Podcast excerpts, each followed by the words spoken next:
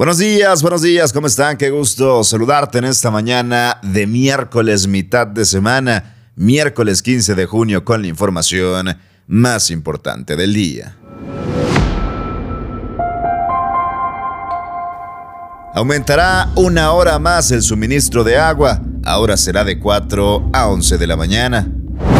Pide Luis Donaldo Colosio apoyo federal para más de 2.000 migrantes que llegaron a Monterrey. México iniciará vacunación para niños de 5 a 11 años. La vacuna será Pfizer.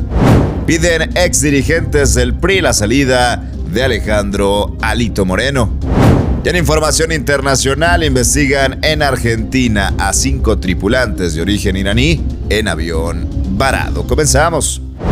Qué gusto saludarte en esta mañana de miércoles, mitad de semana, con mucha información, información bastante importante. Y arrancamos con este tema. Hemos visto en las redes sociales eh, del gobernador de Nuevo León, por supuesto, en los comunicados oficiales, de la misma manera que han estado cateando, han encontrado varios ranchos de distintos municipios, hablaban de Gualahuises, de Montemorelos, de Santiago, de Allende, en donde hay rancheros o hay dueños de ranchos que se están robando el agua desde hace muchos años y que hoy los han encontrado y que han permitido justamente al Estado recuperar alrededor de mil litros por segundo y con ello la noticia que hoy les platico aumentará una hora más el suministro de agua en Nuevo León. El gobernador Samuel García informó que a partir del miércoles, es decir, a partir de hoy o mañana jueves, el abastecimiento de agua se extenderá una hora más, es decir,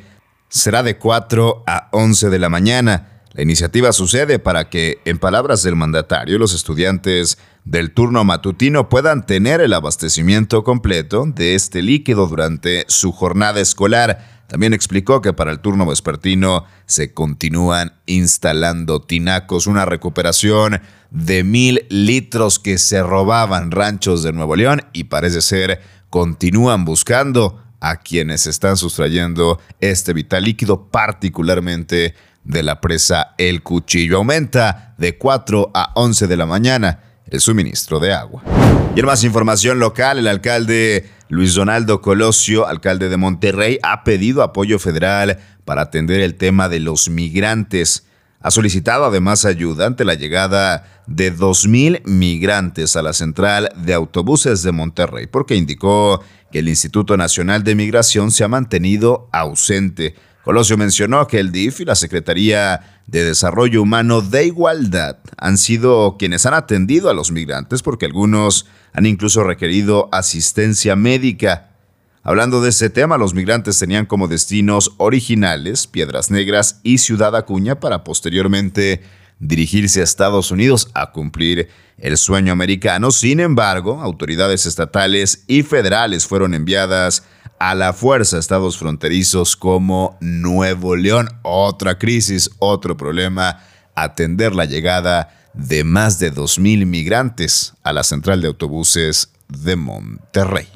Y ahora vámonos con información nacional. Hay buenas noticias en materia de vacunación. Iniciará registro contra el COVID-19 para niños de entre 5 a 11 años ya se van a poder vacunar a nivel nacional. El subsecretario de Prevención y Promoción de la Salud, Hugo López Gatel, informó que a partir del jueves se abrirá el registro virtual para la vacunación contra el COVID-19 para estos rangos de edad, niños y niñas de entre 5 y 11 años. La vacuna aplicada será Pfizer y en declaraciones de Gatel se adquirieron 8 millones de dosis en búsqueda, por supuesto, de atender de manera inmediata lo que parece ser una quinta ola del COVID-19 que han subido los casos, los contagios en algunos estados. Afortunadamente parece ser que tanto en hospitales como en número de defunciones el número se mantiene estable, al menos no ha incrementado de manera potencial. Así las cosas con la vacunación, ya podrán vacunarse niños de entre 5 a 11 años. Y los que también se tienen que vacunar, pero ante el desastre de partido que hoy por hoy tienen, son los militantes y dirigentes del Partido Revolucionario Institucional, que vaya caída que han tenido, sobre todo en la llegada de Alejandro Alito Moreno, que arrancó gobernando 12 estados. 12 estados gobernaba el PRI a la llegada de Alito Moreno y de tan solo algunos años, pocos años, alrededor de cuatro, ha perdido el PRI nueve de esas 12. Así, los números fríos de Alito Moreno, exdirigentes del PRI nacional, se reunieron ayer con el líder del tricolor Alejandro Moreno tras derrotas electorales en bastiones importantes, históricos bastiones. Hablamos de Hidalgo con prácticamente 90 años y Oaxaca luego de los audios que además ha ventilado la gobernadora de Campeche, Laida Sansores, en donde se le acusa a Alito Moreno de enriquecimiento ilícito, de recibir dinero eh, financiado, por supuesto, de la iniciativa privada para campañas políticas y de acusar además a periodistas de que no se les mata a balazos, sino que se les tiene que matar de hambre. Han sido parte de los audios que ha dirigido o que han señalado Alito Moreno al arribar a la sede del partido, la expresidenta de la Cámara de Diputados, también expresidenta del PRI, Dulce María Sauri, aseguró que el tema de la reunión no iba a ser precisamente, al menos no el principal, que Moreno deje su cargo, aunque más tarde se dio a conocer que esa fue la solicitud expresa que les hicieron los ex dirigentes. Ahí asistieron, además de Sauri, César Camacho, Carolina Monroy, Manlio Fabio Beltrones, Claudia Ruiz Maciú, Beatriz Paredes, Humberto Roque Villanueva, además del senador Miguel Ángel Osorio Chong. Todos llegaron al encuentro, así como Sauri, José Antonio González Fernández y Roberto Madrazo.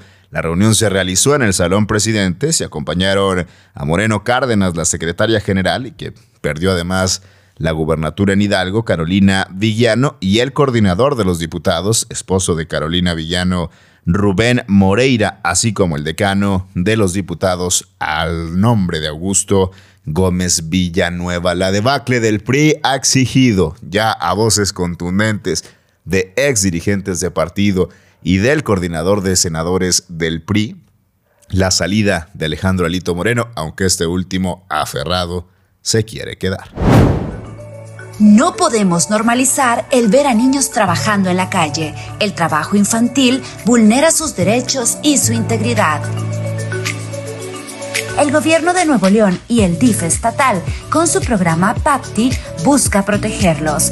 Tú puedes ser parte de la solución. Reporta al 075 o al correo electrónico papti.difnl.gov.mx. Haz la diferencia.